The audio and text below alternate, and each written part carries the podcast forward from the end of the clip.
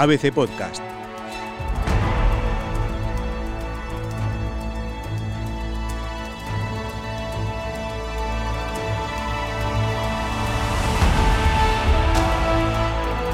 Desde el pasado agosto conmemoramos la primera circunnavegación del mundo, decidida y completada por el navegante español Juan Sebastián Elcano, después de la muerte de Fernando de Magallanes, el portugués que había puesto en marcha la expedición para encontrar el modo de llegar por el oeste hasta las islas de las especias al servicio del rey de Castilla. Pero podemos imaginar cómo fue en realidad aquel viaje. Hemos pensado con detalle en cómo fue posible esa travesía mortal que duró tres años. Hemos sido capaces de calibrar la valentía, la soledad, las desdichas y el asombro que aquellos 245 hombres sintieron hace ahora 500 años justos? ABC Podcast quiere invitaros a dar el paso. Abandonad con nosotros por un momento la seguridad del asfalto y pisad durante un rato las tablas del pasado. Escuchad con nosotros crujir bajo nuestros pies las cubiertas de madera de este sueño, el viaje más largo y peligroso que alguna vez hizo la humanidad. Sin mapas, sin asegurar el habituallamiento, sin más límite que el de la voluntad de hacerlo.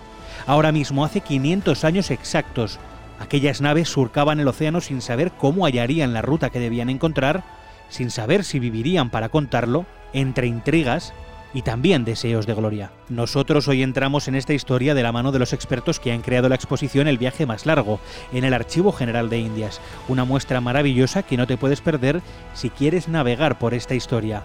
Antonio Fernández de Torres, Braulio Vázquez Campos y Guillermo Morán Dauchez lo han hecho posible. Ellos son los capitanes de este viaje, conocen la documentación original, nos dicen cómo se organizaban, qué cargaban en las bodegas, cómo vivían y cómo morían, y mucho más. Los nombres escritos en viejos papeles donde figuran los sueldos, las familias, los motines, cada latido de aquella inmensa aventura los mapas secretos, los testimonios de los supervivientes, los interrogatorios a la vuelta, el eco de aquellas vidas que tragó el mar, que se extinguieron sin conocer si sus compañeros lograrían algún día terminar aquel sueño que Juan Sebastián Elcano definió al regresar en una carta al ya emperador Carlos. Hemos descubierto y redondeado toda la redondeza del mundo, yendo por el occidente y viniendo por el oriente. ¿Acaso crees que todo es como te lo habían contado?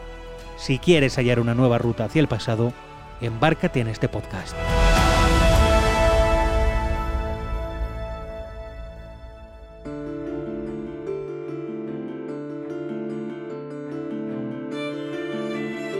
La exposición se inicia con la sala en la que aquel hombre se somete al examen de los poderosos de la corte, entre ellos el obispo Fonseca, el potentado Cristóbal de Aro o también el polémico fraile Bartolomé de las Casas, que dijo esto. Por este tiempo en Valladolid vino, huyendo de Portugal, un hombre marinero llamado Hernando de Magallanes, y con él un bachiller que tenía por nombre Ruy Faleiro. Estos se ofrecieron a mostrar que las islas de Maluco estaban dentro de la demarcación castellana del Tratado de Tordesillas y que descubrirían camino para ir a ellas por otro camino del de los portugueses por cierto estrecho que sabían. Yo me hallé aquel día y hora en la cámara del gran canciller. Entramos en la sala en la que están sentados junto al rey Carlos quienes deben juzgar si conviene o no el viaje. Para Magallanes se trata de un sueño largamente acariciado, llegar a las especias por el oeste. Todo comienza un año antes, cuando hoy diríamos emprendedor portugués quiere presentar un proyecto ante el rey Carlos I. Con la ayuda de Dios nuestro Señor, habemos de descubrir y abrir camino para poner debajo del señorío de vuestra Alteza muchas islas y tierras de mucho provecho. En aquella presentación de Magallanes y Ruiz Falero estaban el rey, el gran canciller Jean de Sauvage, el obispo Fonseca, Fray Bartolomé de las Casas, algún piloto de la Casa de la Contratación y también un comerciante burgalés de la lana merina, Cristóbal de Aro, uno de los protagonistas ocultos de esta historia. Cristóbal de Aro, la importancia que tiene no solo como financiero de la expedición, sino probablemente como orquestador del proyecto, ¿eh? porque realmente parece que esta persona, eh, que también tiene sus problemas con la corona portuguesa, porque él tenía factoría en Lisboa, había estado comerciando con las especias por la ruta portuguesa y de repente la, la corona portuguesa le empeora notablemente las condiciones. Entonces, esta persona que por sus vínculos familiares tiene relaciones con la marinería del Cantábrico y con las casas financieras europeas, porque los burgaleses están tradicionalmente dedicados al comercio de lana con Europa, de la lana merina castellana, se propone que quiere traer el comercio de las especias de Lisboa a Castilla, probablemente a Sevilla, aunque luego hay intentos, parece que él también está detrás de los intentos de poner la Casa de la Contratación de las Especias en La Coruña, ¿eh? para utilizar los cauces de distribución con Europa que ya tiene para la lana los burgaleses para distribuir las especies. Es decir, bueno, vamos a traernos el negocio a casa, unas buenas condiciones que vamos a tener con el nuevo rey que acaba de llegar, que a su vez tiene ya conexiones familiares antiguas con los Bélzares, con los Fúcares, con toda esta gente.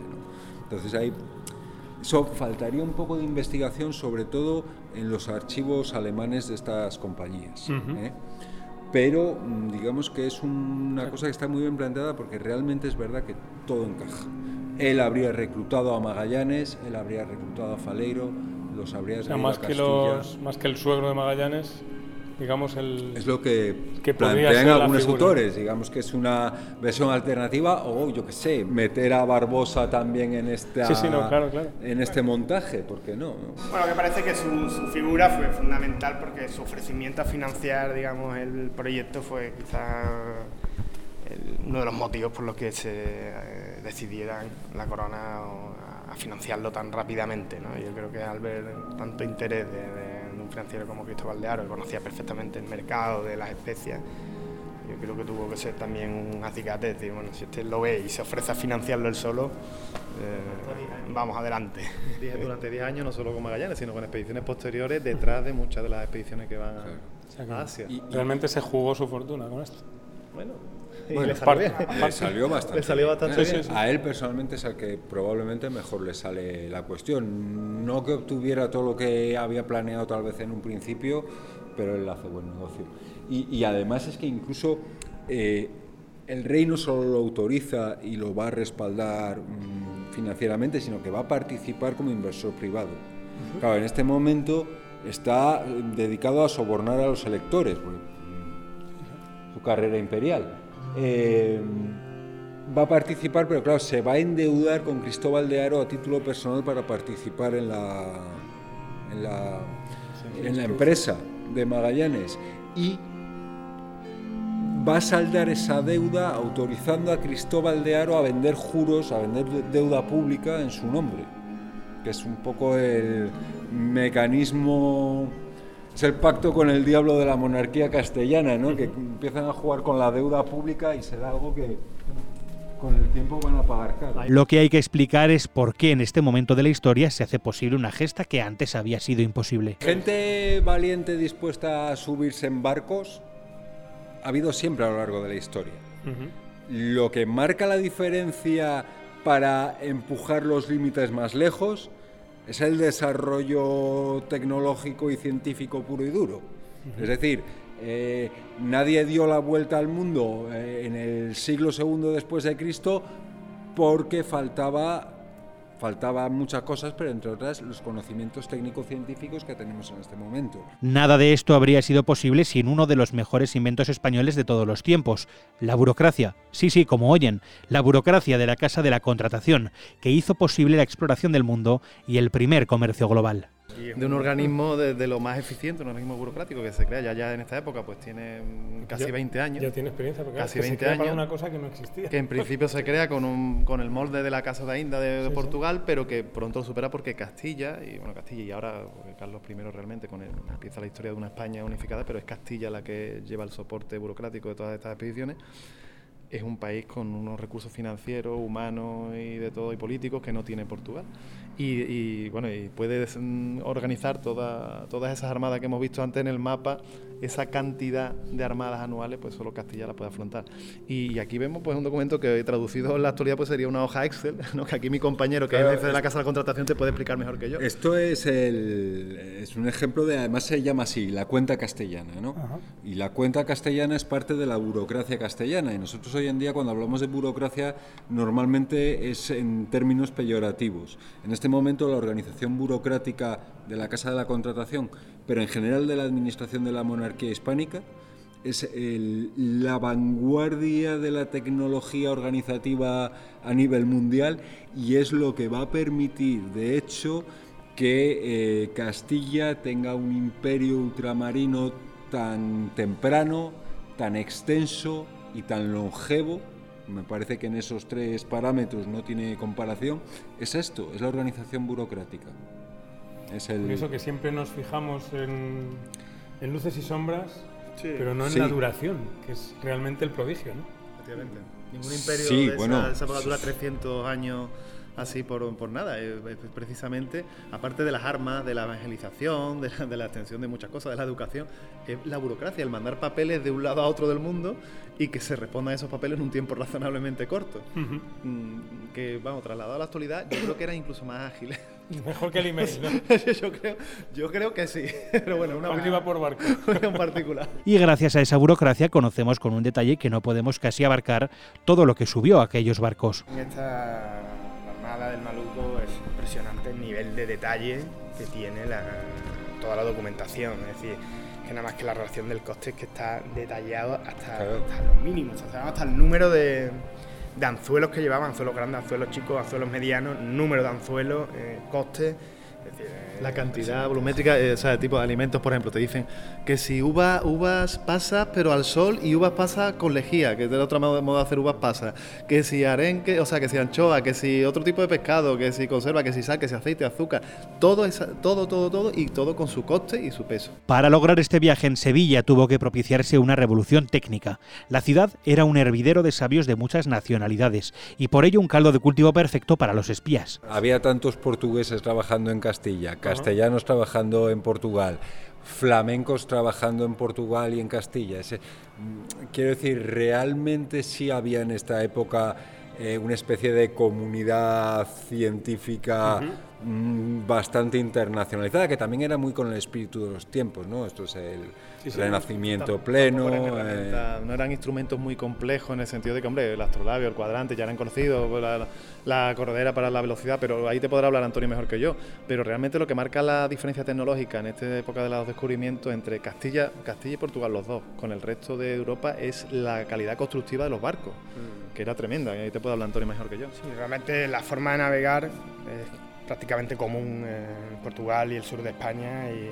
son herederos de las tradiciones mediterráneas, atlánticas, árabes, incluso bálticas, es decir, que, se reúnen una serie de, tradiciones náuticas que se van asimilando en toda la costa de Algarve y, el sur de España, que realmente, bueno, quizás la carabela tiene origen en Portugal, pero la construcción naval es muy similar y, la forma de navegar es muy similar. Es decir, que en eso sí, lo que yo creo que donde estaba la verdadera guerra tecnológica era en la información, es decir, la información que iban trayendo de cada uno de sus viajes y ahí en el, padrón, en las cartas, ahí es donde realmente se marcaba la diferencia. El padrón es el modelo en el que se basa toda la cartografía, digamos, suntuaria, que es lo que conservamos hoy en día, ¿eh? porque son los que se guardan. De hecho, hay varios mapas que prácticamente se pueden sobreponer y son iguales. Lo que pasa que el que tiene dos, el que se hace dos años más tarde tiene tantos miles de kilómetros más de costa en tal sitio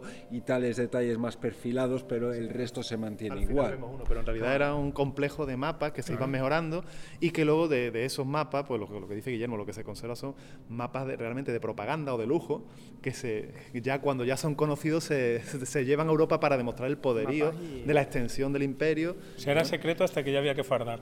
Efectivamente, ¿no? Y tanto eso lo hacen los portugueses. Yo creo que era secreto hasta que, bueno, esta versión, que es la justo anterior de la última secreta que tenemos, esta la vamos a ir publicando para que o sea, que sí que había una política de publicación. Es que yo pensaba que eso no. Sí, digamos, enmarcado en, un, en el contexto de publicación, me refiero de difusión fuera de la casa de la contratación o el aparato de la monarquía. Me imagino que cualquier espía en Sevilla en aquella época pagaría una fortuna por cualquier información. Sí. Entiendo que sí. Pero, pero se, se, se, difunde como propaganda, ¿no? ¿Y no era peligroso tener a Juan Caboto aquí? En ese sentido. Bueno, si le pagabas bien, ¿no? Claro, Quiero decir, la cuestión es pagarle mejor que, el contrario. Lo que pasa, bueno, peligroso, es que también se trata de captar talento. Es como lo, siempre ponemos el ejemplo de los americanos. Con, con, o sea, al final sí, sí. Eh, los pilotos mayores. ¿no? Es que como Estados Unidos, los investigadores mejores de todo el mundo pues van allí porque hay mejores condiciones de, para investigar, por mejores sueldos y pasaba algo similar con Castilla. La casa de contratación pues lleva eh, casi 15 años organizando armadas y expediciones, o sea, auténticos profesionales. Una detrás de otra y varias a la vez, ¿no? Claro, o sea, era una auténtica NASA del momento. Nosotros lo decimos mucho porque... de verdad. Aquí no sé, a diferencia de lo que todavía arrastra en otros países europeos por tradición medieval, aquí no ponen ni al duque de no sé qué ni al hijo del conde de no sé cuál. Aquí este señor que sabe sumar y restar muy rápido, este otro que sabe hacer mapas y este otro que sabe eh, construir aparatos de medición, ¿no? Eso es lo que hacía falta. De la flota de cinco naves, solo una aguantará todo el viaje y existen motivos. Para empezar, que se asumen riesgos, algunos conocidos, como los caníbales del Río de la Plata. Otros no lo son tanto. Al final es de las pequeñas de la que sobrevivió, ¿no? Sí, sí. Era, la más cara en, en, relación con el tonelaje que tuvo, era, digamos, la que tenía más coste. ¿Por qué?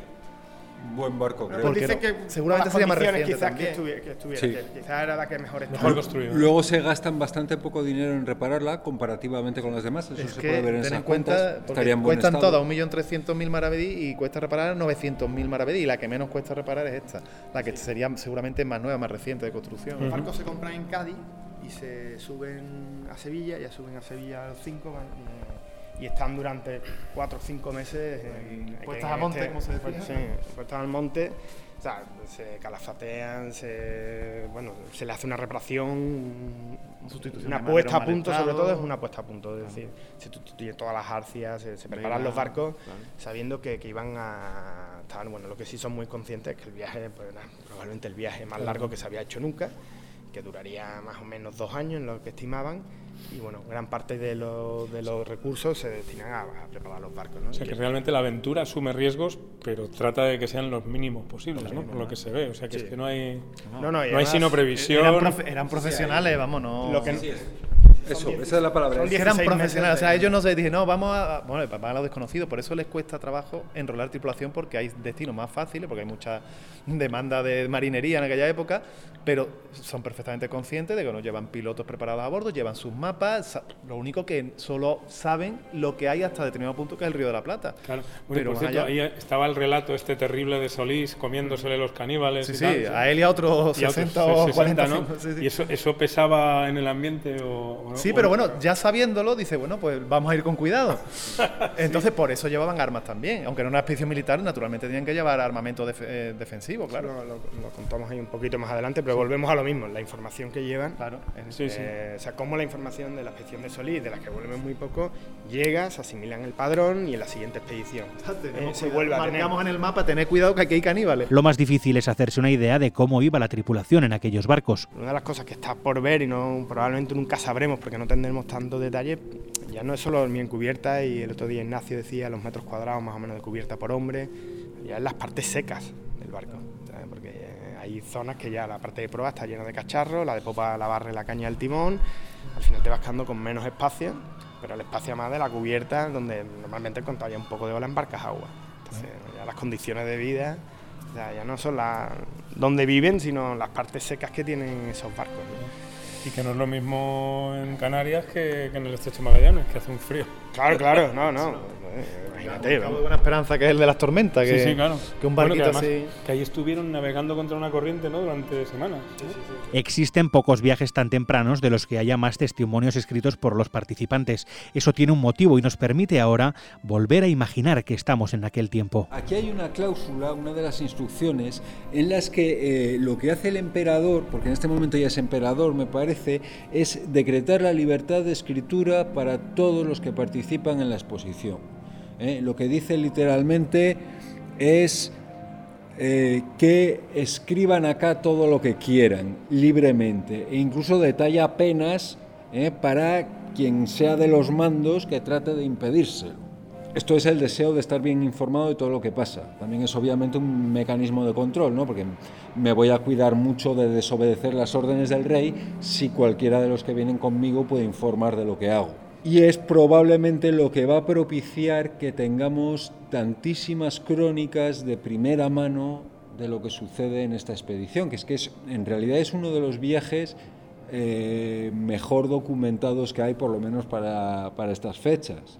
Y paradójicamente, y en proporción a lo documentadísimo que está, tal vez de los menos conocidos, por lo menos del público más general. Que supiera tanta gente escribir, ya sabemos cada uno miembro del alfabeto, pero que te encuentras crónicas pues no solo por el, italiano culto Pigafetta, sino un marinero como Inés de Mafra, o pilotos, o, o marineros que te encuentras firmando documentos y que saben, eh, fulano porque sabe escribir, que es marinero de a pie y te das cuenta de que bueno, mm, la educación era algo más extendido de lo que habitualmente tenemos asumido. ¿no? Y gracias a todas esas crónicas sabemos lo que pasó en San Julián, un motín contra Magallanes reprimido con violencia. Estamos hablando de una, de una zona fría donde Magallanes ya muestra inseguridades porque ya mm, no es lo que se espera, se ve la costa si te fijas no se sabe bien si gira a un lado o a otro, mm, se le viene encima el invierno austral, todas las tensiones acumuladas en la etapa previa con Juan de Cartagena salen a la luz. Los capitanes están ya hartos de que no se les dé explicaciones, le piden además quieren volver o le plantean que, mm, que vamos a cumplir la orden de su majestad y si no, según la crónica, volvemos y, ya montamos otra expedición sabiendo hasta dónde llegamos, pero claro, Magallanes no quiere eso porque si vuelve seguramente no va a tener otra oportunidad. Claro. Y es entonces cuando hay una rebelión abierta, hay incluso la toma de la, de la San Antonio, que el Orriaga se llamaba, ¿no? El maestre al que hieren de, de muerte, entonces ya, están, ya han derramado sangre, hay un conflicto entre, por un lado se hacen tres barcos los rebeldes o los amotinados y dos barcos magallanes, y entonces manda a este señor de cuyo escudo exponemos aquí, que es Gonzalo Gómez Espinosa, un burgalés que también aparece en la exposición que me has comentado de, de Burgos, que es alguacil de la Armada, para parlamentar con Luis Mendoza, que es el capitán de la Victoria. Y mientras Luis Mendoza está leyendo un papel que le ha entregado, pues se saca un arma, una daga como esta seguramente, y lo acuchilla y otro marino lo remata y ya toman la nave al asalto con otro bote que iba por detrás. A continuación, hay un episodio muy curioso con la crónica de esta Martín de Ayamonte que habla de que hay un marinero, un detalle eso que se había pasado por alto, que hay un marinero que de la otra nao, de la Concepción creo, con un cabo hace y, quitan y como no habían puesto el ancla, pues hacen que puedan acercar la nave y la borda en la noche la otra ya se rinde, en definitiva, el capitán Luis Mendoza muerto, Gaspar de Quesada, que es el capitán de la No Concepción, donde estaba de maestre el cano, lo ejecutan y lo descuartizan. Y Juan de Cartagena no se atreve con él porque al parecer o era familiar o, hijo, incluso dicen, del obispo Fonseca, el factotum de, de la, administración del Consejo de India y lo dejan abandonado junto a un clérigo también, Sánchez Reina, que por lo visto también... ¿Y había caníbales al lado del donde le deja abandonado? Pues en principio no se sabe, los tehuelches no consta, no consta que fueran caníbales. caníbales. Pero eran hostiles. Pero, ya, pero ya, se habían, ya se habían enzarzado. Ya se habían enzarzado los españoles, los, españoles Magallanes, había, habría apresado a, tres de ellos, creo. Había ¿eh? capturado unos cuantos, o sea, que ya no estaban, no había... No estaban en buenos términos. O sea, de manera, seguramente fueron a por claro, cuando, y el clérigo al día siguiente. Cuando la otra nao que vuelve luego, cuando deserta la nao San Antonio y vuelve, dicen ellos que vuelven a ver por el islote no hay nadie, ni clérigo ni Juan de Cartagena. O se habían, cualquiera sabe lo que pasó, ¿no? O se habían ido de alguna manera a tierra firme y habían allí sobrevivido, o seguramente pues habrían fallecido. Todo aquello ocurrió a las puertas del mundo inexplorado, en la costa patagónica que debieron explorar en condiciones realmente crueles. Unas condiciones muy duras, por la noche no pueden avanzar, se tienen que quedar al pairo para no dejarse ningún accidente geográfico detrás y después la dureza que tiene el fondear y tal con un barco de este tipo, que eso eh, lo contábamos el otro día cuando viene Ignacio, en la nave Victoria, por ejemplo, pues, eh, echábamos prácticamente un día en fondear bien con estas anclas, levantarlos y tal. Y continuamente van y surgimos en no sé dónde, tal, y fondeamos, fondeamos. Es un esfuerzo en unas condiciones de tiempo, de frío y de mar y de, riesgo continuo. alimentación ya, porque proteínas animales sí podían conseguir, pero claro, alimentos vegetales frescos menos. La tendencia natural del marino es alejarse de la costa y navegar por, zonas francas, con, metiéndote, pero ellos tenían que ir muy pegados para ir viéndolo todo y eso es durísimo. Durante cinco meses estuvieron tratando de encontrar el estrecho hacia el mar del sur, descubierto por Núñez de Balboa. Allí se perdió la primera de las cinco naves y desde allí partieron por fin para encontrar la puerta hacia el océano más grande del mundo. Representar el estrecho precisamente como un estrecho. Claro, no, podíamos tampoco dar la sensación de que el estrecho pues, era un simple corredor donde ahí navegaron en fila india, sino que en, esa, en este lateral del muro se han abierto como una especie de, de ventanitas ¿no? para, que, para ver la exploración tan dificultosa que tuvieron que hacer de todas las angosturas, de estos fiordos, este laberinto de, canales, que es el estrecho Magallanes, además unas condiciones de, vientos contrarios, de, profundidades que, no, se desconocían. Con unos tiempos muy fuertes a favor, que de hecho no pueden ni, parar, la San Antonio de la Concepción se meten y la primera y la segunda angostura la pasan, porque es que no, mm, bueno, pasan como un tiro, no tienen, de hecho hablan incluso que que creían que se iban ya contra la roca y de pronto encuentran un hueco sobre pasar y la segunda angostura igual, ¿no? Como ya después vuelven y empiezan a dividirse para ir explorando los diferentes canales y ahí aprovecha la San Antonio para, para desertar. ¿no? Se esconden un, un entrante, después buscan, vuelven a quedar en el punto de encuentro, que es muy curioso en las instrucciones que hemos hablado antes, cómo se queda recogido, pues que si nos perdemos hay que poner una cruz, debajo de la cruz enterrar una olla con la, tu intención, con tu rumbo, dónde vas a ir y tal, y así lo hacen pero a San Antonio se había quedado escondida ya y, en cuanto puede se... O sea, que tienen incluso planes para, para, poder ser encontrados, digamos. Sí, sí, sí. Otro detalle de la... incluso parar tres días y a los tres días eh, seguir el rumbo que se había hablado la última vez y si hay un cambio de rumbo, lo de enterrar las joyas, poner marcas en los árboles, o sea...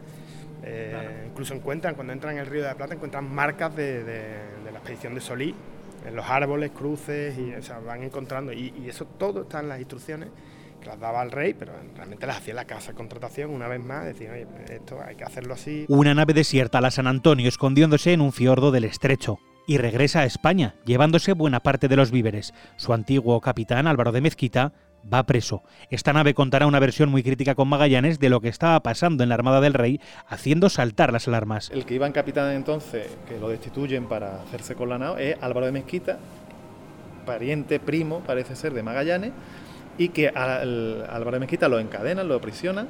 Algún fiel tiene que tener porque llega, cuando llegan a Castilla, ellos son, informan a, a la Casa de la Contratación de lo mal que se ha portado Magallanes, que se ha atrevido a ejecutar a capitanes castellanos, que está contraviniendo las órdenes reales, lo cual todo era cierto, pero claro, llega Álvaro de Mezquita con la prevención de haber guardado un documento, un testimonio, firmado por los escribanos de la Armada y por el alguacil Gonzalo Gómez de Espinosa, o por un marinero en nombre de él, porque Gonzalo Gómez Espinosa no sabía escribir, y dice, y firmó fulanito de tal en su nombre.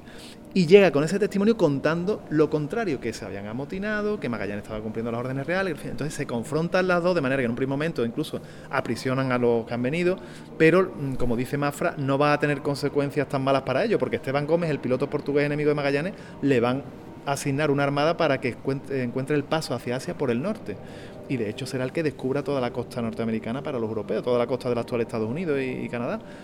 Y, en cambio, la mujer de Magallanes, que es una historia muy triste, bueno, que era hija de una persona importante y no se vio en la necesidad, ¿no? Pero le quitaron la pensión se vio privada la pensión que se le pagaba a Magallanes. Por estas informaciones. claro, porque, claro, eh, acá como, como las dos versiones, unos defendiendo que habían desertado, defendiendo su deserción, claro, Y, además es curioso porque eh, se nos ha pasado, pero cuando hemos entrado en la sala de, la presentación del proyecto, eh, las casas nos cuentan que una de las personas que estaba allí presente era Esteban Gómez, este piloto, que estaba presentando un proyecto para encontrar el paso por el norte.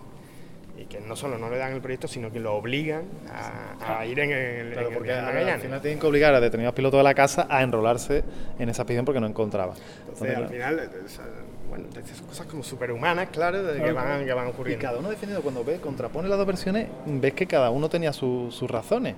Lo que sucede es que, claro, esto tuvo consecuencias, pues a lo mejor para la persona que menos culpa tenía, que era la, la, mujer de Magallanes, que también tuvo una historia muy desgraciada porque tanto ella como el hijo mueren pues por la misma fecha aproximadamente que muere, morirá Magallanes en Filipinas.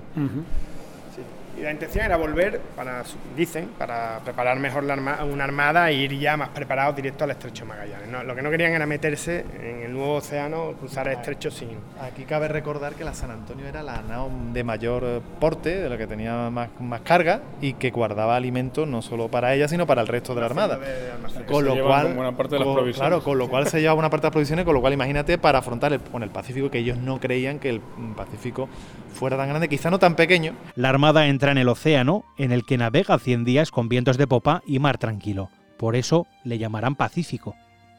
Allí navegarán hacia el Ecuador, donde Magallanes sabe que está maluco, según los cálculos disponibles, pero este nuevo océano demuestra ser más grande de lo que esperaban todos. Porque los mapas portugueses de la época, la costa china está mal dibujada, pero se sabe que hay una gran masa de tierra al norte.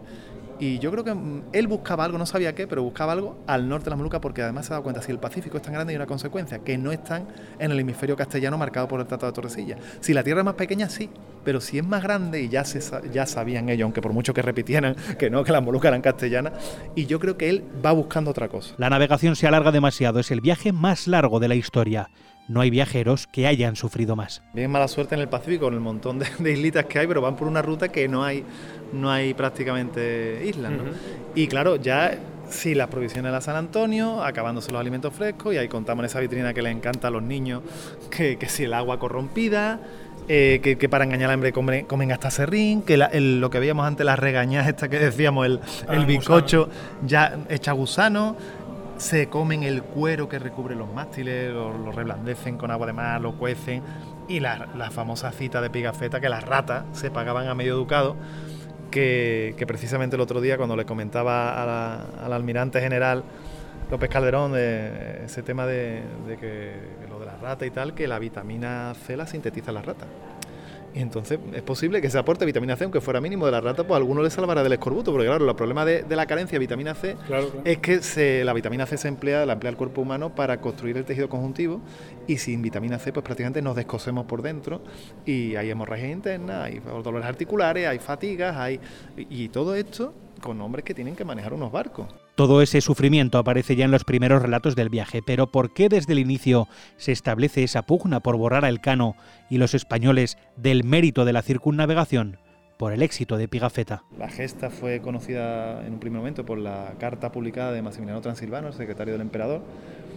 Es Pigafetta el responsable en las décadas posteriores de que, se conozca el hecho y claro, con todos sus pros y todos sus contras, porque lo que hemos hablado antes, si Pigafetta no habla del Índico, no habla del Cano, pues no será muy conocido. Y además eso se acentuará en el siglo XVIII cuando la leyenda negra encima actúe en beneficio de, ocultar todo lo que se debe a los españoles. en el siglo XX Ya no será la vuelta al mundo, ya no será la vuelta al mundo de los españoles que decía Transilvano, sino será la vuelta al mundo de Magallanes.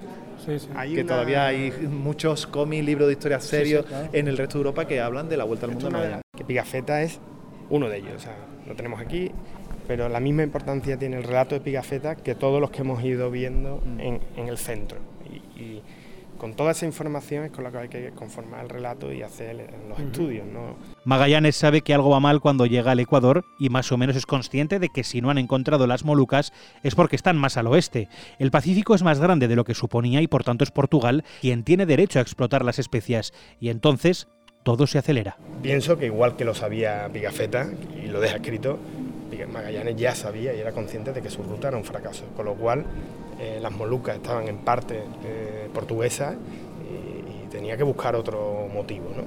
un poco aquí lo que exponemos es eh, de, la, digamos, las instrucciones, ¿vale? que, como el rey le dice que vaya directamente a las Molucas sin pasar por ningún sitio antes. Y, después un poco como León Palcado, uno de los marineros, pues, deja escrito que él argumenta que sigue al norte porque en las Molucas no había alimentos y eso lo sabían un poco por, algunas crónicas y, realmente y seguimos. Les dice a los demás que no había mantenimiento pero mm, eso choca con las instrucciones reales y por, qué no eso no lo dice antes, porque no dice, pues vamos primero a otro sitio para alimentar y luego, no, no, parece que es una decisión que toma, yo estoy de acuerdo ahí con Antonio, que toma sobre la marcha, que dice, mira, aquí vamos a buscar, amparándose en que las capitulaciones decían, bueno, de las islas que descubriera te quedas con las dos primeras y tal, y yo creo que él busca ya su, como decimos aquí, su avío, busca su avío y ya... No hay nada más español que buscar una ínsula. y portugués ya era español. y portugués ya era español. Y más, que sobre, más que sobre la marcha es muy meditada, porque son 100 días navegando hacia, 102, hacia donde tú crees que vas a estar en entonces, yo creo que son muchas noches pensando, haciendo cálculos y remirando. Un navegante excepcional, porque eso es indudable con era. Llegan a Filipinas y allí en Mactan, Magallanes caerá muerto cuando se inmiscuye en una guerra local. Todo lo que sabemos procede de los testimonios de los presentes. Algunos debieron responder a la vuelta ante las autoridades en interrogatorios muy serios. Un interrogatorio de 13 preguntas, creo recordar, que se le hace a Elcano y a las dos personas que le dice el rey, tráete a las dos personas con más seso y más cordura que tenga, que son el piloto Francisco Albo y el barbero Hernando Bustamante. Y entonces le hace una serie de preguntas y lo, ponemos aquí como se podía haber puesto en otro escenario, porque aquí hay una serie de preguntas sobre lo que pasó con Magallanes. Como por qué murió, cómo murió, si le ayudaron, lo mataron los indios realmente, le ayudaron lo que se debía, alguien debía haber contado algo, a lo mejor Pigafetta o alguno de estos, aunque Pigafetta en su propio relato la verdad es que es muy coincidente en realidad. Los relatos de los cronistas principales son muy coincidentes en el hecho de que Magallanes, cuando llega a Filipinas, incumple las instrucciones reales, se mete donde no le llaman, se mete en un avispero político y por eso lo, por eso acaba encontrando la muerte.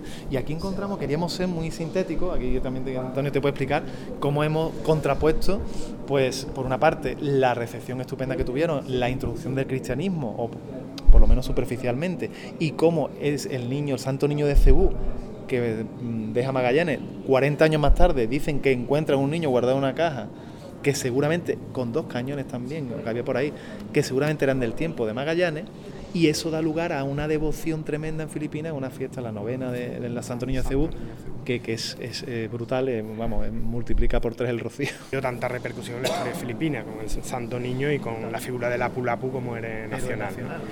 Y después, bueno. el testamento de Magallanes, que también lo ponemos ahí para el lado humano, que hay precisamente en ese documento, es donde Magallanes eh, dice que él, se establece en Castilla, que sus descendientes tienen que castellanizar incluso el apellido, escribirlo de la manera castellana, y que son, si, quieren heredarse, tienen que ser súbditos del rey de Castilla.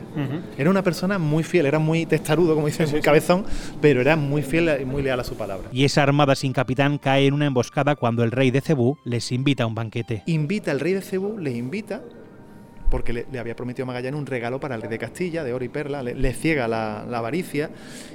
Algunos tripulantes mm, les avisan, porque eso sí, ah, para crónica. La trampa claro, dice, estos no se fían, bajan 30, algunos se quedan, por ejemplo, Pigafetta o el Cano se quedan enfermos de... El Cano porque estaba enfermo y Pigafetta porque había sido herida por una flecha envenenada y se queda a bordo, pero digamos que de la plana mayor van 30, entre ellos el, el astrónomo o astrólogo Andrés San Martín, los oficiales principales o pilotos, y cuando están a medio del banquete, están desprevenidos, caen sobre ellos a traición. ¿Y qué ha pasado? Que el rey de Cebú ha recibido las presiones de la Pulapu y los otros reyes vecinos que dicen, como no lo echen los españoles, pues vamos a por ti. Y lo que hacen es acabar con ellos y salen a escape, intentan rescatar a uno que queda vivo, que es Serrano, Serrano que era viejo, y les dice, eh, claro, intenta rescatarlo, le dan, piden un cañón, un cañón pequeñito de poco calibre, se lo dan, pero los otros piden más de los secuestradores, ¿no? y entonces cuando ven que, perdone compadre, pero que ahí, ahí, te dejamos, y salen pitando y entramos en una, etapa del viaje que hemos llamado sin rumbo. Sí, ¿no? Sin capitán, Sin capitán, bueno, queda, queda capitán este personaje que te comenté de Juan López Carballo, el del hijo indígena, que va a resultar un desastre. La expedición está perdida en más de un sentido, descabezada, desorientada, en manos de un capitán corrupto, López de Carballo, al que deberán destituir. La expedición entra en un en una etapa eh, que van de isla en isla intentando coger comida, sobrevivir, sobrevivir en unas condiciones muy duras, con muy poca comida, le reciben hostilmente en muchas islas y van como haciendo un carrusel, como un petaco de isla en isla por donde pueden y un poco se dedican a y finalmente igual López Carballo parece que va en esa misma línea de buscar su beneficio personal y se olvida porque a todo esto como sabemos por un documento por un testimonio posteriores el testimonio de Francisco Alo por ejemplo piloto es que Juan López Carballo eh, eh, buscaba o sea fue destituido por corrupción porque se quedaba con la parte que le pertenecía a la tripulación le pertenecía al rey y además otra cosa que sabemos es que ni, ni Carballo ni los sucesores de Magallanes ni Magallanes compartían la información, los mapas, las instrucciones para llegar a, la, a las Molucos. Eso está clarísimo que se ocultaba la información al resto de tripulación. Con las tripulaciones diezmadas hay que tomar decisiones para decidir el futuro. Están en el otro extremo del mundo y allí se decidirá el futuro y por tanto la grandeza de la gesta del Cano. Porque la nueva concepción esta es la que es más vieja, dicen, y no tienen ya, después de la matanza de entre la muerte de Magallanes y los, y los 7 8 españoles o europeos que, iban con él, eh, que murieron con él, y el, convite de Cebú, no tienen tripulación bastante para tres barcos. Se quedan dos. Destituyen, aprovechan, ya es una, estamos en una etapa muy democrática, porque todo esto ya lo eligen los tripulantes, la, una especie de, asamblea, y con las navaradas destituyen a Carvalho, además lo dice claramente Albo. Otro testimonio dice que incluso le echan los grilletes, porque ya digo que había fin, le había salido caro porque al hijo lo deja allí prisionero en Borneo, que tiene que salir a escape también de Borneo. Y entonces volvemos a la meticulosidad de la casa de la contratación, de la contaduría, cuando tratan o cuando calculan los sueldos de, la, de los capitanes que quedan, que van a ser Juan Sebastián Elcano en la Victoria y Gonzalo Gómez Espinosa, aquel alguacil fila Magallanes que había matado a Luis Mendoza, que había pasado por ser capitán de la Victoria antes y ahora pasa a capitán de la nao Trinidad. Y sabemos el día exacto, que es el 17 de septiembre, porque le pagan como maestre o como marinero hasta el 16 de septiembre del año 21 y a este también. Y el 17 de septiembre empiezan a cobrar como capitán.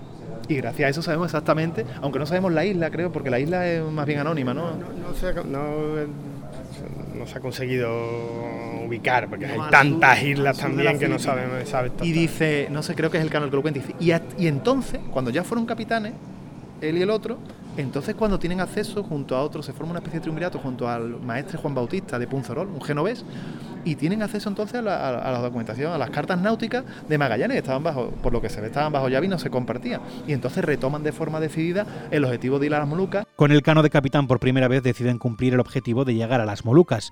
Lo ocurrido allí se conoce por uno de los documentos que fueron escritos en la cubierta de la nao Victoria. 500 años después relata los hechos. Sus planes eran cargar de especias y con las dos naves disponibles, la Victoria y la Trinidad, dar la vuelta al mundo. Pero esos planes no serán posibles. De este documento te voy a destacar dos cosas. Primero, que es el único que nos ha llegado original de los que estaban hechos en la, a bordo. Es una especie, se llama Paz del Maluco tradicionalmente, pero no es un tratado de paz, sino una, un, relato de todo lo que pasa desde que muere Magallanes hasta que llegan a las Molucas y te describe todos los tratados que hacen, cómo atraen al servicio a Carlos I a unos, cómo hay una isla que es Ternate que está más, más con los portugueses, cómo eh, lo que se paga, Mm, quién jura lealtad al rey de Castilla. Y entonces a través de este documento que hace Martín Méndez, que es el escribano de, que será de la nueva Victoria, pues mm, vemos cómo como estas mercaderías que te decía que me llaman mucho la atención, las tijeras, los cuchillos malos, las cuentas de vidrio, como un bar de clavo, que es esa cantidad que tenemos aquí, que son 406 libras castellanas, 186 kilos, pues te lo cambian por 10 brazas de paño de rojo, 15 hachas, 35 tazas de vidrio, 150 cuchillos, 50 pares de tijeras, comercio de trueque de mercancías que aquí tenían poco valor y allí no. Y entonces cargan hasta, hasta más no poder los dos barcos. Lo que pasa es que salen al mismo tiempo de puerto, presumiblemente mm, para los dos iniciar la vuelta al mundo, y eso lo deducimos de, los vientos dominantes en esa época, que precisamente se tenían que dar prisa porque les decían por otro lado, por otro lado que los portugueses estaban de camino. Y por el otro que los vientos iban a cambiar y que no, iban a poder salir. Entonces, ¿qué pasa? Que el 18 de diciembre salen y inmediatamente la nao Trinidad ni sale casi de puerto porque ha hecho agua y dice de nuevo la, relación esta que es la única que, que, dice exactamente el motivo, la del Martín eh, de Ayamonte, el interrogatorio de Martín de Ayamonte dice que es que tenía la quilla rota y un gran agujero al lado de la quilla, aunque otras crónicas dicen que no se sabía ciencia cierta, sino que estaba desencuadernada prácticamente la no. Entonces, tienen que afrontar una reparación de dos, de dos meses, dicen en principio que serán cuatro, y claro, ahí se les pasa todo el, tema del viento, deciden que la victoria tiene que partir inmediatamente, y es cuando el cano ahí va, va a tomar su verdadera dimensión, porque, bueno, esperan un día, a, eso es muy bonito, esperan un día dice Pigafetta, a que escriban las cartas a los compañeros que se quedan con la Trinidad para llevarla a España. Y por otra parte, cuando esa, creo que también lo cuenta Pigafetta, ¿no? La chalupa, o sea, en un bote, los compañeros de Trinidad los acompañan hasta donde pueden y se despiden. Precisamente otra esta cita, los barcos se despidieron con una descarga recíproca de artillería. Los nuestros nos siguieron en su chalupa tan lejos como pudieron y nos separamos al fin llorando. Y eso, eso me parece mm, muy ilustrativo del espíritu compañerismo, a pesar de algunos problemas que hay después, pero de, personas que habían pasado lo, lo, peor y lo mejor durante dos años. La victoria parte para dar la vuelta al mundo. El Cano es muy consciente de lo que aquello supone y decide un rumbo que todavía asombra a los navegantes. Las aguas más peligrosas del mundo con una de aquellas naves ya muy deterioradas por dos años de durísima navegación para huir de la persecución de los portugueses que ya han enviado varias armadas para cazarlos. La idea es alejarse todo lo que se pueda de las zonas dominadas por portugueses. O sea, eh, lo dice eh, claramente el Cano y dice, por temor a los portugueses, nos bajamos muchísimo al sur y la idea fue siempre eh, ir hacia el sur. Parece que, un poco no, que no. Te cuento, te cuento un detallito de esa, otra vez te vuelvo a sacar la crónica, digo que ha sido bastante ignorada, la del interrogatorio de Martín de Ayamonte, no es una crónica propiamente dicha. Eh, Martín de Ayamonte es un grumete que aquí en Timor, que habla alguna crónica, la de López de Gómara, creo recordar, habla de que hay una especie de motín y murieron. Otro, por los, por los testimonios de la época, no parece que muriera nadie. Lo que sí dicen es que se bajaron, desertaron dos, un grumete y un, y un paje, creo recordar. Desertaron, bajaron a Timor y se quedan. Y bueno, este será capturado y luego lo interrogan. Bueno, pues lo que cuenta Martín de Ayamonte es muy interesante porque dice que había un enfrentamiento entre el Cano, que la nao estaba muy mal. O sea, ya desde el principio le daban a la bomba 12 veces de día y 12 veces, 12 veces de noche. O sea, estaba en muy mal estado, que además coincide con otros testimonios, incluso de lo que cuenta un gobernador portugués, que luego llega Antonio Brito, que dice que la nao Trinidad, eh, o sea, Victoria, está hecho un desastre también, que será un milagro que llegue a Castilla. Pero es que aparte cuenta un enfrentamiento muy interesante, opiniones, digamos, técnicas diferentes entre el maestre Miguel de Roda y el piloto Francisco Albo, que dicen que lo que quieren ir a Malaca, o ir a Malaca entendiéndolo como coger los vientos que cogen los, portugueses para ir, pero claro, dice el, Cano que, por ahí no, que se cruza. Entonces él quiere ir Índico abajo, lo más lejano, lo que dice Antonio, lo más lejano, la, y si acaso dicen parar en las Maldivas para reparar la nao pero lo que hace el Cano no es ir a las Maldivas, lo que hace es muy, muy, mucho más al sur. Eh, a través de Llorosa, de un portugués que había allí, son conscientes de todas las armadas que había enviado eh, el rey de Portugal a, buscarlos, para, para detenerlos. Y ya sabían que había varios que estaban comerciando, había varias armadas portuguesas en toda la zona de Molucas y demás.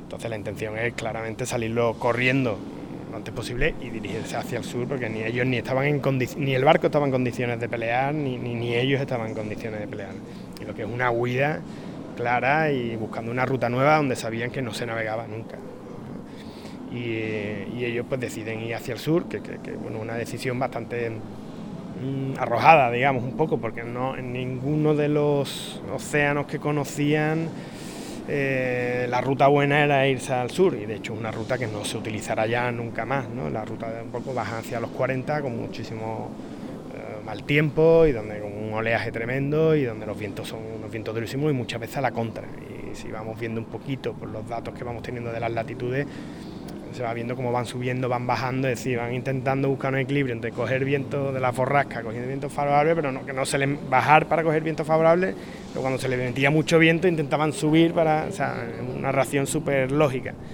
Y bueno, es una travesía que técnicamente pues, es, los grandes veleros del 19, cuando daban la vuelta al mundo, iban al revés. o sea, lo que, lo que hace el cano, el mérito del cano precisamente es eso, es tener arroz, la valentía y la pericia técnica, él y sus hombres, para enfrentar esos vientos y llegar indemne, indemne al Cabo de Buena Esperanza que van a tener que enfrentar el Cabo de las Tormentas, mal llamado de Buena Esperanza. además, además, esas naves solo van bien con viento de popa, que no tienen ninguna flexibilidad. ceñir poco. No, no ceñían nada, lo que hacían mantenerse, incluso, bueno, parece que algo ceñían, ¿eh? las réplicas que se han hecho y con la, Esperanza, no, no, conseguimos ceñir nada, pero, pero ellos parece que algo ceñían, pero mantenerse prácticamente. El estado de la nao Victoria no permitía pensar que llegaría jamás a buen puerto, menos incluso metida a una aventura como esta. Estamos hablando que el barco se anegaba prácticamente en media hora, o sea, es decir, que hacía mucha agua, ya hacía mucha agua ¿no? cuando salen.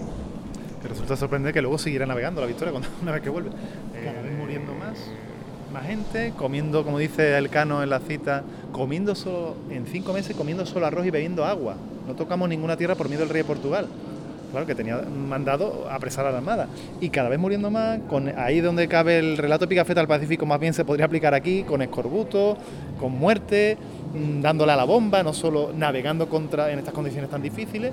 Y nos dan ideas de lo que tuvieron que pasar aquellos hombres. Otra cosa que ponen a votación, otra decisión que toman, todos de común acuerdo, es que ante la imposibilidad de tocar tierra en la costa africana, porque se lo impedían los manglares, que no, no les permitían acceder a tierra, ya pone a votación, pues mira, vamos a Cabo Verde y vamos a decir que somos una nao perdida de América, que hemos pasado por una tormenta e intentan engañar a los portugueses. Llegan para ellos el 9 de julio, para los portugueses el 10 de julio, se dan cuenta inmediatamente, no eran unos palurdos, se dan cuenta de por qué.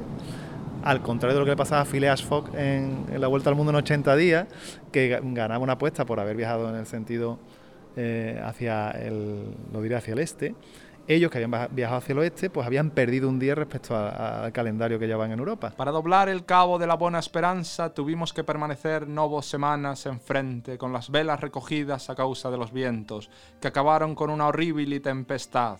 El cabo de Buena Esperanza es el más grande y peligroso cabo conocido de la Tierra. Atraviesan con muchas dificultades el Cabo de las Tormentas, Cabo de Buena Esperanza, y llegan al Atlántico, donde ya exhaustos y sin comida, la desesperación les llevará a urdir una treta para lograr habituallarse en Cabo Verde, eso sí diciendo que vienen de América para que los portugueses no sospecharan que eran los restos de la Armada de Maluco. Lo que pasa en Cabo Verde es que el engaño pues llega a su fin cuando se dan cuenta de que esa nao no viene de, América porque dicen, hay varias versiones, o que olía, ¿no? Olía a especias, o que intentaron pagar con especias, incluso comprar esclavos para que le dieran a la bomba porque los pobres tenían que estar ya eh, extenuados ya. O, o, lo que fuera, lo cierto es que lo descubren, pero lo descubren cuando hay 13, 13 en tierra. 13, que luego vuelven 12, no sabemos el número 13, no sabemos, es un misterio, pero vuelven 12 y cogen prisioneros y el Cano decide irse con, eh, y estamos en lo mismo, con eh, una tripulación ya agotada, volverse y no decimos, bueno, ya queda poco de Cabo Verde, pero si te fijas, lo que decíamos de los caminos en el mar no son rectos. O sea, depende de las corrientes, de los vientos, del anticiclón de las Azores y tienen que dar lo que llaman los portugueses a volta domina o a volta domar, que es llegar. Volta domina. A volta domina, dicen y, o, y a Volta do Mar, que llegan hasta pasar las Azores, llegan a la altura de La Coruña y en vez de con línea recta, claro, los vientos del anticiclón de Azores los lleva al Golfo. Los 18 hombres que logran llegar a Sanlúcar de Barrameda parecen espectros. Al alcanzar la costa y con la ayuda de vida darán a conocer su gesta al mundo y darán las gracias a la Virgen de la Victoria, como habían prometido en todos los momentos de infortunio. Relación de nuevo el coste de la nao a la llegada a Sanlúcar, mm. donde se detalla muy bien pues, todos los alimentos que le llevan, eh, las personas que se contratan para que ellos se bajen a comer y tal, y sigan dándole a la bomba, porque el barco seguía hundiéndose, e incluso la, un poco lo, como remolcan el barco hasta, hasta Sevilla. ¿no? Dos días, ¿eh? porque está llegando un 6 de septiembre, escribe la carta que tenemos aquí. Y bueno, yo creo que la, carta del, la carta del Cano, la de la Victoria, y eh, bueno, hemos hecho un poco una se lo sabe, que es que, bueno, es que aquí queríamos destacar dos, documentos fundamentales, dos piezas fundamentales.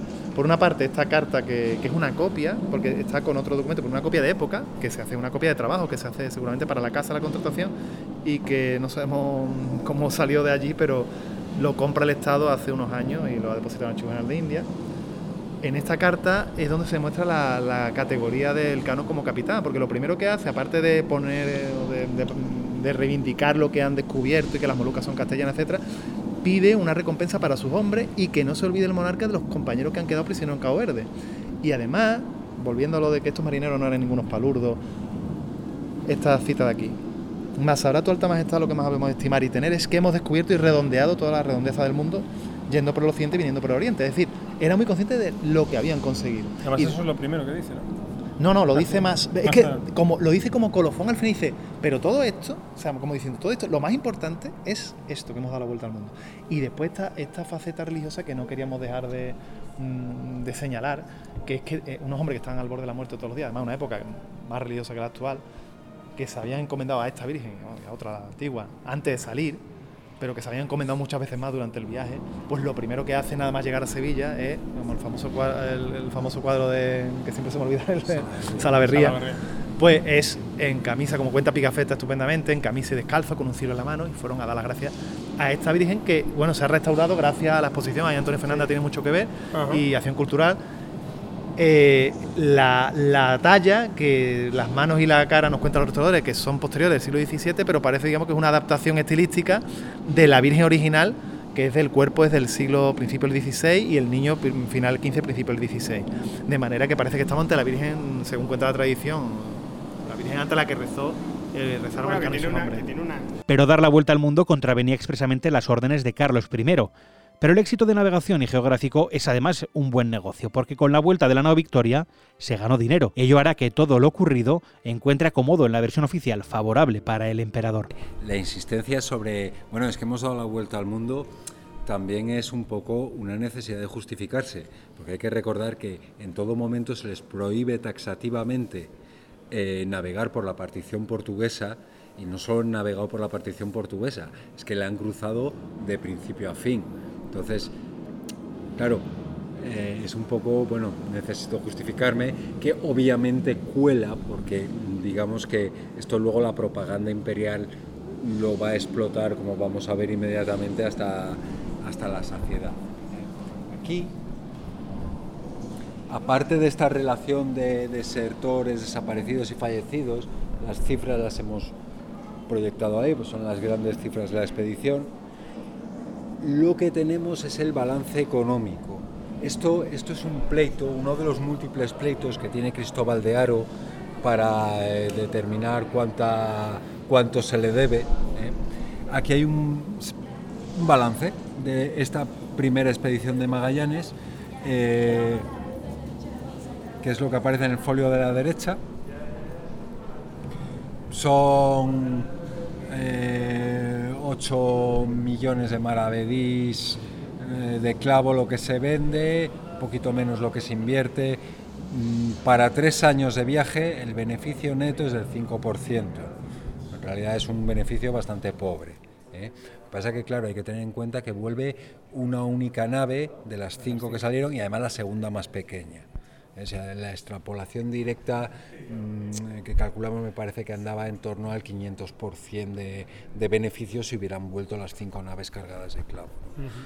Esto les da esperanzas. ¿eh? De hecho, en este momento ya se estaba preparando, cuando llega el Cano, se estaba preparando el viaje de Loaiza, la expedición de Loaiza. Eh, digamos que sirve para que se redoblen esfuerzos en este sentido. ¿eh? Más como vamos a ver al final, el Cano se va a enrolar de nuevo en la siguiente expedición al Maluco, porque se conoce que no había tenido bastante, y bueno, va a participar en esto. De hecho, el secretario personal de Carlos V, Maximiliano Transilvano, se reúne con el Cano en varias sesiones para que le cuente los pormenores. Ese libro narra la vuelta al mundo de los españoles con un lúcido análisis de lo que ello supone. ¿Quién es el que creerá ya de aquí en adelante que hay los monostelos, pigmeos y otros semejantes?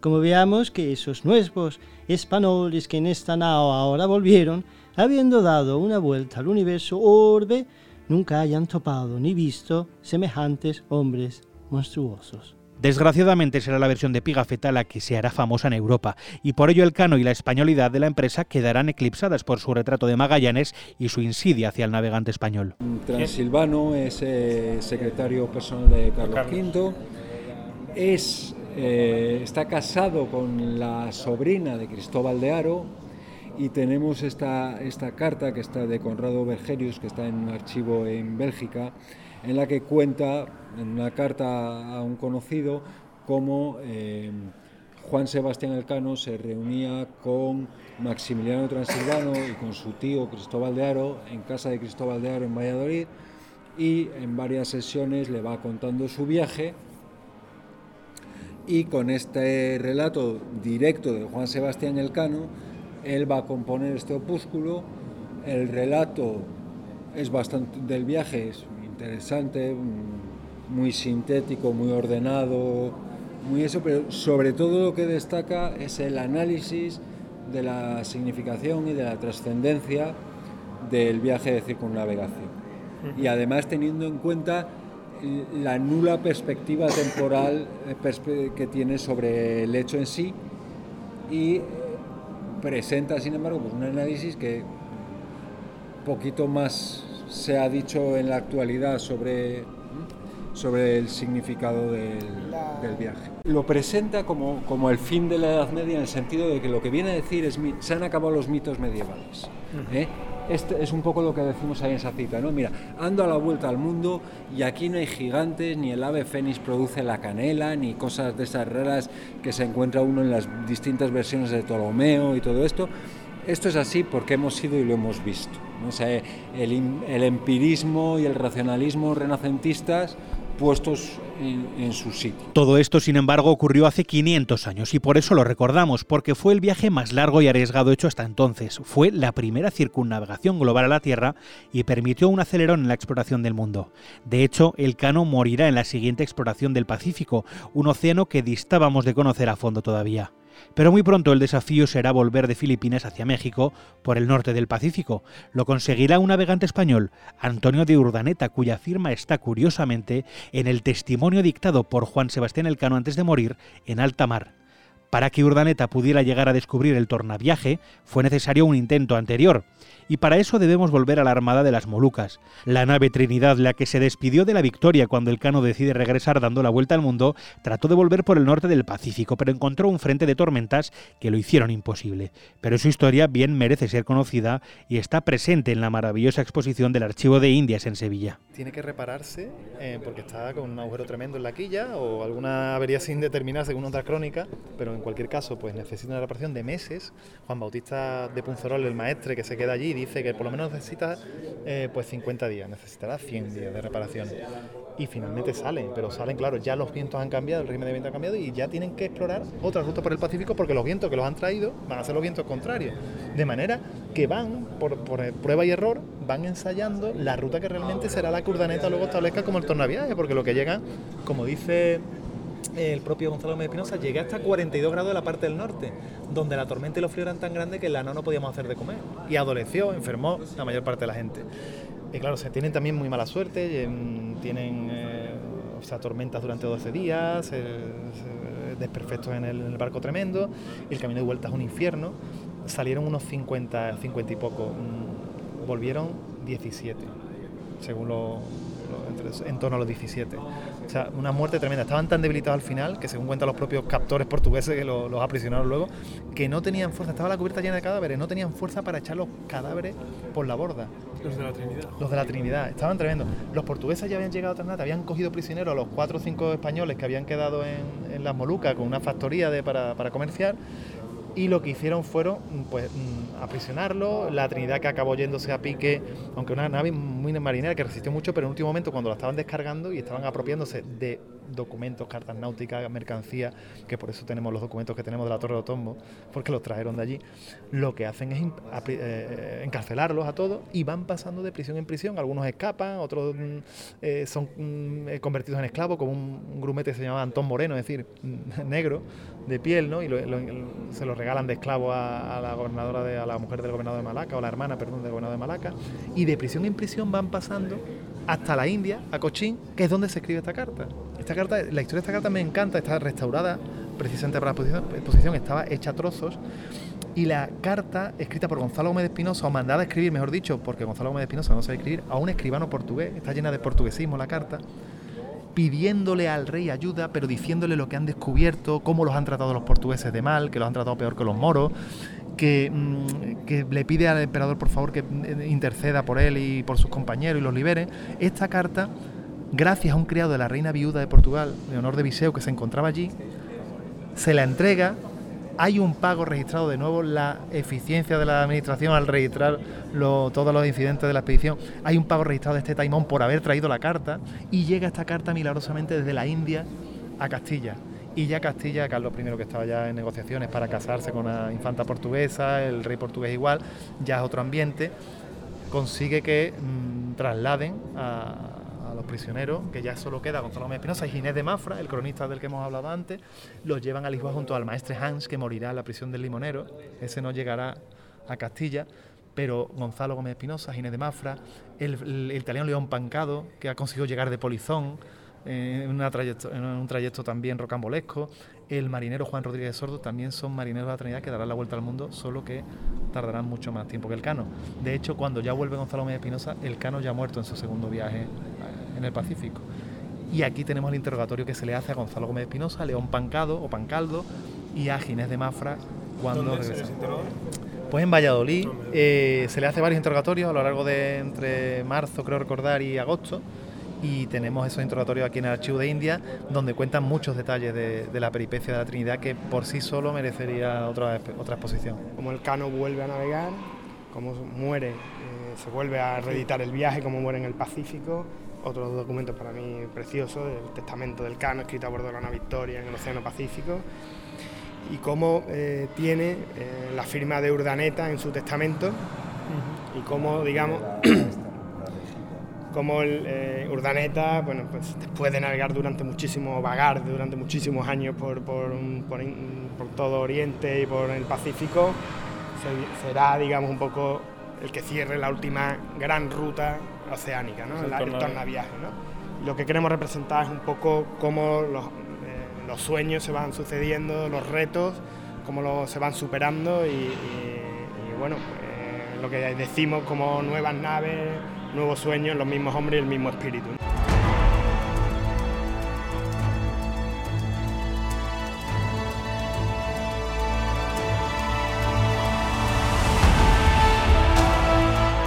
El espíritu de los viajeros exploradores y conquistadores españoles bien merece nuestro recuerdo y nuestra memoria, porque contribuyeron como pocos al avance de la civilización que supuso la llegada del mundo moderno. Eso ocurrió hace ahora 500 años. Fue un fenómeno europeo de trascendencia global, cuyo epicentro fue claramente Sevilla, además de Lisboa. Los caminos que nacen en ese momento y se traducen en rutas y descubrimientos dieron lugar a una imagen del mundo que es todavía la nuestra, con todos sus conflictos y paradojas pero con todos los avances y el pozo de quienes soñaron ir más allá de los límites del mundo medieval. El siglo de las luces nace ahí, entre los pilotos y los mapas de la Casa de Contratación y junto a las leyes de Francisco de Vitoria que funda en Salamanca el derecho internacional. Hace 500 años de todo aquello y es el momento de conmemorarlo como algo propio, un pasado compartido con la humanidad, pura historia global de España, historia como verdad que ni es oscura ni será vencida nunca por quienes tratan de imponer cinco siglos después, una sucia y tramposa leyenda negra. En Sevilla, la exposición del Archivo de Indias es el homenaje que la complejidad de nuestra historia bien merece. No se la pierdan.